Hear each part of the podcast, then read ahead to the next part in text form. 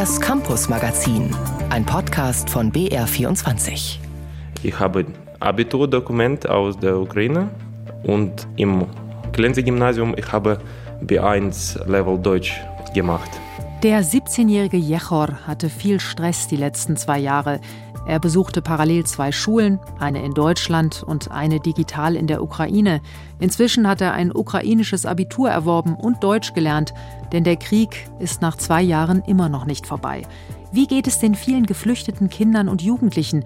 Wie geht es den ukrainischen Studierenden? Darüber wollen wir im Campus Magazin sprechen. Außerdem blicken wir nach Dänemark, wo die Schulen wieder weg wollen von der allumfassenden Digitalisierung. Und wir schauen auf die Zwischenzeugnisse. An vielen Schulen sind sie abgeschafft worden. Das und mehr im Campus Magazin. Im Studio ist Anna Küch. Am Freitag war das erste Schulhalbjahr zu Ende. An vielen bayerischen Schulen gab es deshalb Zwischenzeugnisse oder eben auch nicht. Denn viele Schulen, von der Grundschule bis zum Gymnasium, haben die Zwischenzeugnisse schon seit Jahren weitgehend abgeschafft. Die Möglichkeit dazu gibt es schon länger. Während der Corona-Pandemie hat das Thema dann nochmal mehr Aufmerksamkeit bekommen. Aber hat sich dieses System bewährt? Philipp Adelt hat nachgefragt. Bevor wir uns anschauen, ob die Zwischenzeugnisse tatsächlich überflüssig geworden sind, müssen wir eines klären. Selbst an den Gymnasien und Realschulen, an denen die Zwischenzeugnisse weitgehend abgeschafft wurden, erhalten die Schülerinnen und Schüler mindestens zweimal pro Schuljahr einen Zwischenbericht. Auch darin stehen Noten, und so könnte man meinen, der Bericht ist einfach nur ein Zwischenzeugnis mit anderem Namen. Aber der Unterschied steckt im Detail. Der Zwischenbericht ist viel ausführlicher, erklärt Schulleiter Thomas Höhenleitner vom Max-Born-Gymnasium in Germering. Also hier sieht man sehr schön den Unterschied. Wir haben in der rechten Spalte beim Zwischenbericht die Noten als Durchschnittsnoten mit zwei Kommastellen. Und in diesem ganzen Bereich sieht man die Einzelnoten, sowohl die sogenannten großen Leistungsnachweise, also die Schulaufgaben, als auch die kleinen Leistungsnachweise. Das können schriftliche oder mündliche sein, Exen, Ausfragen und so weiter. Während das Zwischenzeugnis in Mathe eine 4 ausweist, schlüsselt der Zwischenbericht weiter auf. Eine gerundete 4, das kann nämlich auch eine 3,55 sein. Zeugnisse haben einen schlechten Ruf, aber die detaillierten Notenübersichten kommen bei den Schülerinnen und Schülern des Gymnasiums gut an, sagt Schülersprecherin Antonia. Es ist ja mittlerweile ein Halbjahr rum. Es ist ja dann nochmal schön zu sehen, okay, was für Noten haben mir alle Lehrer gegeben, dann die Endschnitte. Also ich glaube, alle freuen sich drauf, aber manche sind auch so, okay, dadurch, dass es einen Zwischenbericht auch gibt, steht natürlich auch Noten drin, wo sie vielleicht nicht ihren Eltern gesagt haben oder so und sind dann so, okay, die erfahren jetzt auch meine Noten und sind dann immer ein bisschen aufgeregt. Aber es gibt natürlich auch die ganz andere Seite, die es immer gerne sieht und auch stolz ihren Eltern zeigen kann. Antonia ist in der 10. Klasse. Da bekommt sie zusätzlich sogar noch ein echtes Zwischenzeugnis als offizielles Dokument für Bewerbungen oder Praktika. In Germering bekommen das alle in dieser Jahrgangsstufe, an manchen Schulen gibt es das nur auf Anforderung durch die Eltern. Überhaupt haben die Schulen viele Freiheiten, manche geben zwei Zwischenberichte pro Schuljahr aus, manche sogar drei. Für die Schulen ist das recht einfach, denn der Ausdruck geht quasi automatisiert, im Gegensatz zum Zwischenzeugnis. In Germering machen sie sich trotzdem noch zusätzlich Gedanken, erzählt Schulleiter Höhenleitner. Dann mit dem Zwischenbericht sind auch Hinweise auf mögliche Gefährdungen äh, verbunden und unter Umständen auch Beratungsempfehlungen oder auch Förderangebote. Es ist also doch nicht nur ein ausführlicheres Zwischenzeugnis mit anderem Namen.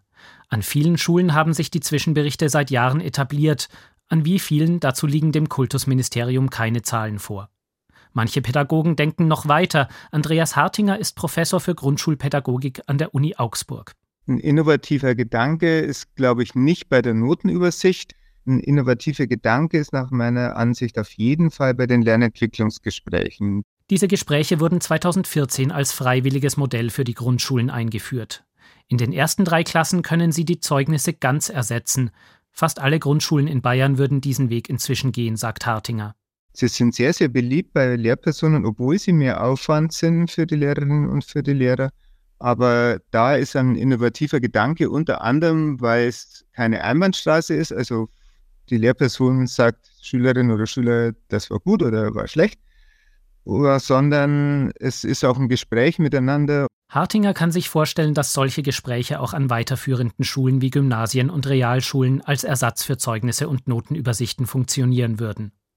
Allerdings sieht es bisher nicht danach aus, dass die Staatsregierung die schriftlichen Noteninformationen zum Halbjahr abschaffen will. Und so gibt es weiter Zwischenzeugnisse oder mindestens zweimal im Schuljahr einen Zwischenbericht.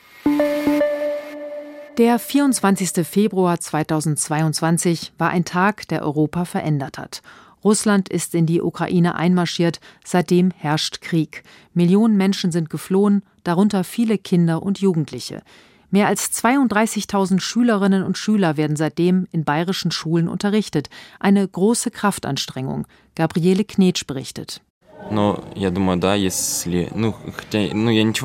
Ich denke, wenn der Krieg zu Ende ist, fahren wir wieder nach Hause. Solange wir diese Kriegssituation haben, ist es äh, zu gefährlich. Und wenn sich das ändert, bessert, dann gehen wir natürlich wieder zurück in unser Heimatland. Als Jechor kurz nach Kriegsbeginn in die Brückenklasse am Klenze-Gymnasium in München kam, sprach er kein Wort Deutsch. Zwei Jahre später dauert der Krieg immer noch an. Aus ihm ist inzwischen ein selbstbewusster junger Mann geworden. Ich habe mehr Sicherheit in Deutschland. Dann äh, müssen wir mit Übersetzer sprechen mit ihnen. Aber jetzt kann ich verstehen, Damals wollte Jechor in die Ukraine zurück, so schnell wie möglich. Jetzt plant er ein Studium in Deutschland, will Pilot werden. Aber nicht alle ukrainischen Jugendlichen seien so gut integriert, sagt die stellvertretende Schulleiterin am Klenze-Gymnasium, Vesna Ulrich, die für die Brückenklassen zuständig ist. Die Lehrkräfte bieten höchste Anstrengungsbereitschaft und versuchen zu unterstützen, wo es geht. Aber man muss sagen, man hätte sich doch mehr Fortschritte gewünscht, aber wahrscheinlich wegen des Kriegsgeschehens einfach so nicht möglich. Das bayerische Kultusministerium bestätigt auf BR-Anfrage, eine unsichere Bleibeperspektive und ein ausgeprägter Rückkehrwunsch in die Ukraine hemmen teilweise das zügige Erlernen der deutschen Sprache. Krieg und Zerstörung in der Heimat, Väter an der Front, Trauer um getötete Familienmitglieder, das belastet viele. Die 15-jährige Maria erzählt: Mein Vater ist ein Militär. Wo ist er? Ich weiß nicht genau. Habt ihr Kontakt mit? Ah, ja, wir haben. Aber er sagt mir nicht genau, wo ist er. Ukrainische Schüler fühlen sich hin und her gerissen zwischen der alten Heimat und dem sicheren Deutschland. Nun sollen sie möglichst schnell ins deutsche Schul- und Ausbildungssystem überführt werden, denn die Brückenklassen enden mit diesem Schuljahr. Für einige wird das schwer, etliche versuchen nun den Sprung ins deutsche Bildungssystem. Jechor hofft, dass er eines Tages mit einem deutschen Abschluss seinem Land helfen kann. Ich denke, wenn Krieg ist endet, ich bin sicher, ich zurückfahren, weil ich sehr möchte in meinem Heimatland äh, machen, Luftfahrt, Industrie. Der 17-jährige Jechor will gerne zurück in sein Heimatland, die Ukraine. Unter Umständen muss er aber noch eine Weile hier bleiben und wird vielleicht sogar hier studieren. Unter den geflüchteten Ukrainern sind viele Studierende. Für sie war es schwer, an den deutschen Hochschulen unterzukommen. Wie geht es ihnen heute? Darüber wollen wir reden mit Dimitro Schewtschenko. Er ist der Kanzler der Ukrainischen Freien Universität in München, kurz UFU.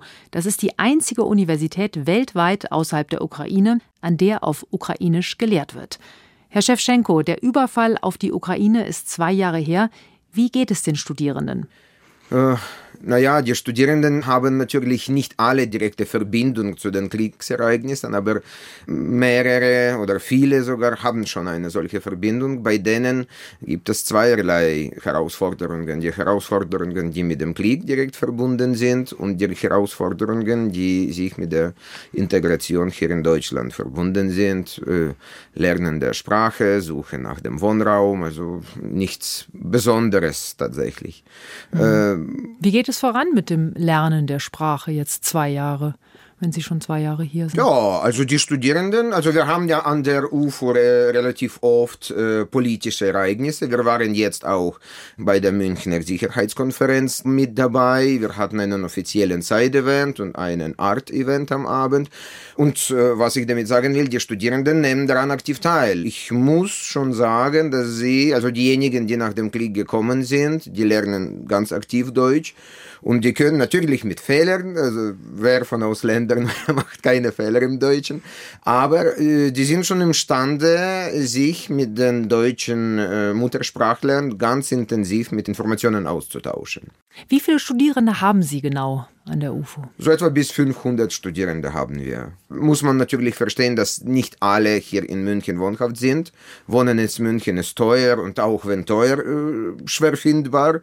Äh, zum Beispiel viele Doktoranden, die schreiben bei uns Doktorarbeiten, sind aber nicht hier ständig wohnhaft. Es gibt eine Reihe von Studierenden männlichen Geschlechts, die in der Ukraine bleiben müssen wegen des Ausreiseverbots. Das heißt, Sie haben dann auch Online-Vorlesungen, wo Sie dann die Studierenden, die noch in der Ukraine sind, äh, wo die daran teilnehmen können? Ja, das ist eine Ausnahmesituation bei uns, wo wir auch nach der Corona-Zeit Hybrid-Format fortsetzen. Es ist natürlich ein Muss für diejenigen, die hier sind, dass sie die Vorlesungen vor Ort besuchen.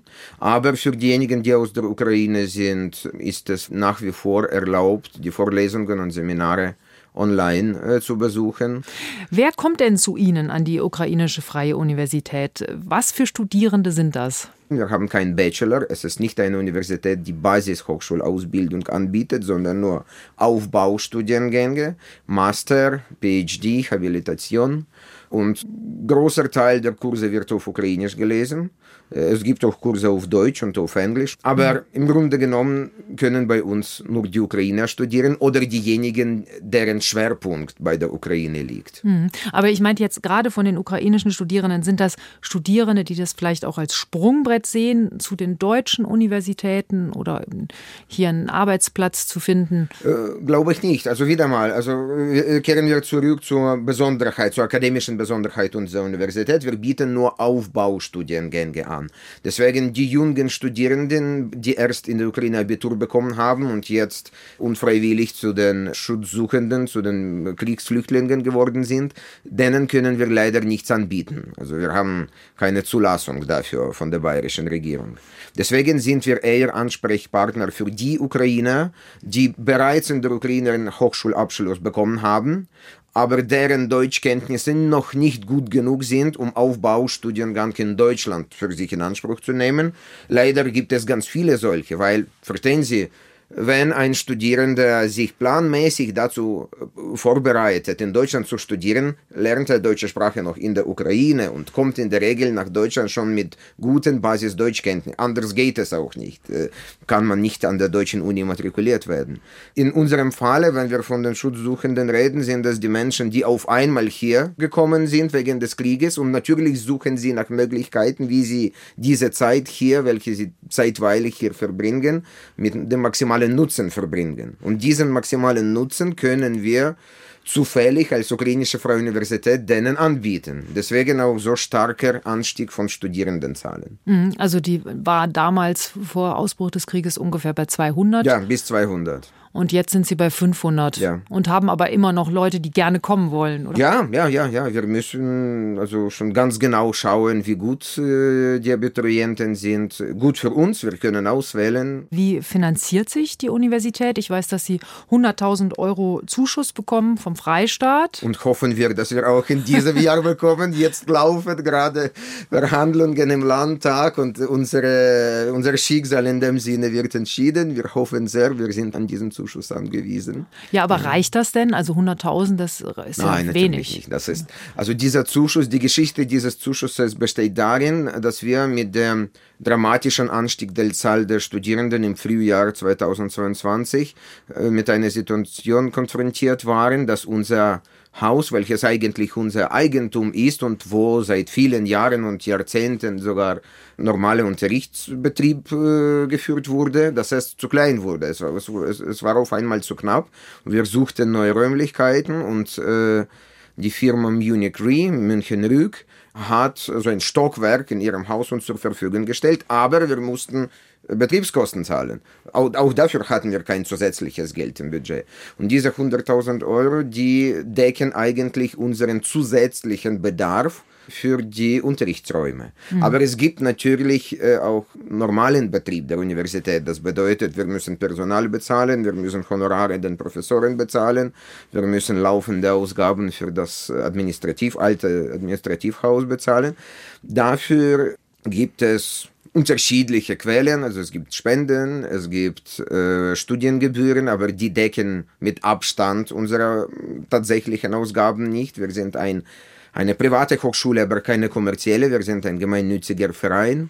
Äh, und es gibt auch eine Stiftung in Amerika, in den USA, welche uns auch maßgebliche Summen äh, jedes Quartal schickt, mhm. was uns mehr oder weniger hilft, Plus und Minus im Balance zu halten. Am Anfang sah es ja so aus, als ob der Aufenthalt für die Studierenden in Deutschland nur eine Zwischenlösung ist. Wie sieht das denn jetzt aus? Sehen Studierende mittlerweile auch eine Perspektive hier in Deutschland? Wissen Sie, es ist sehr schwer äh, pauschal zu sagen. Es gibt Studierende, die ganz klar ihre Pläne in der Ukraine für sich vorstellen. Es gibt Studierende, die eher hier weiter äh, sich integrieren, in den Arbeitsmarkt integrieren wollen. Hängt alles von der familiären Situation ab, hängt alles von der persönlichen Situation ab. Ist schwer zu sagen, würde ich sagen 50-50. Krieg und Zerstörung in der Heimat, Familienmitglieder auch an der Front, das ist ja sehr, ja. sehr belastend für die Studierenden. Viele sind ja auch traumatisiert. Ja. Was haben Sie da für Hilfsangebote? Gleich wo der Krieg begonnen hat, äh, haben die Studierenden und auch die Psychologiepädagoginnen der Universität äh, die Administration mit dem Vorschlag angesprochen, Hilfezentrum zu gründen. Also es gibt zwei soziale Projekte, Grund- und Hilfezentrum. Grund ist für die Kinder. Äh, da ist psychologische Betreuung auch im Boot äh, und Hilfezentrum ist für die Erwachsenen. Hat sich jetzt in eine andere Form gewandelt, wo das der private Träger auf Kosten der Jobcenters äh, betreibt in unseren Räumlichkeiten. Ich bin wirklich glücklich, dass die traumatisierten Menschen aus der Ukraine die Möglichkeit haben, psychologische, soziale, alltägliche Betreuung, Beratung zu genießen. Es gibt viele traumatisierte Menschen und die sind daran angewiesen. Es gibt Studierenden, bei denen ein ganzes Jahr erforderlich Jahr, bis sie nicht weg von dieser Trauma sind, aber wenigstens in dem Ausmaß sich davon entfernen konnten, dass sie Unterrichtsprozess, den Lehrprozess irgendwie beginnen konnten. Die ukrainischen Studierenden kämpfen mit vielen Herausforderungen, zum einen mit der Wohnsituation, zum anderen sind da die vielen psychischen Belastungen und auch die Ungewissheit, wie es weitergeht. Das war ein Gespräch mit Dimitro Schewtschenko, Kanzler an der ukrainischen Freien Universität in München. Werden Lehrerinnen systematisch benachteiligt? Darauf weisen aktuelle Zahlen hin, die dem Bayerischen Landtag vorgelegt wurden. Denn Lehrerinnen an bayerischen Schulen werden offenbar schlechter von ihren Vorgesetzten bewertet als ihre männlichen Kollegen. Angefordert hat diese Auswertung die Grünen-Fraktion im Landtag. Schon seit Jahren beobachtet die Partei dieses Thema. Eine Lösung gibt es bisher nicht. Philipp Adelt berichtet. Alle vier Jahre wird ein Lehrer oder eine Lehrerin in Bayern beurteilt. Eine Art Zwischenzeugnis, von dem viel abhängt.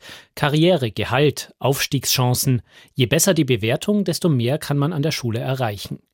Und bei dieser Bewertung schneiden Frauen regelmäßig schlechter ab. Der Grünen-Abgeordnete Max Deisenhofer ist selbst Lehrer. Er hat die Anfrage im Landtag eingebracht und er hat zumindest eine gute Nachricht. Ich sehe nicht, dass es jetzt eine absichtliche Diskriminierung von Frauen im Generellen ist durch männliche Schulleiter. Deisenhofer vermutet den Grund für die schlechteren Bewertungen darin, dass so viele Frauen Teilzeit arbeiten.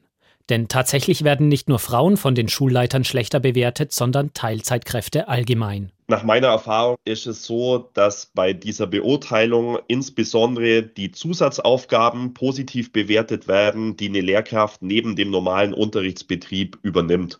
Und da hat natürlich jemand, der Vollzeit arbeitet, einfach mehr Kapazitäten, Zusatzaufgaben zu machen. Nebenbei noch eine Theaterarbeitsgruppe mit den Schülern leiten, einen Ausflug begleiten, die Gesteinssammlung für den Geografieunterricht pflegen. All das kann in die Bewertung einfließen. Und natürlich, wie läuft der normale Unterricht? Das bayerische Kultusministerium verweist darauf, dass Lehrkräfte nicht wegen Teilzeitarbeit schlechter bewertet werden dürfen. Daran werden die Schulleitungen auch immer wieder schriftlich erinnert.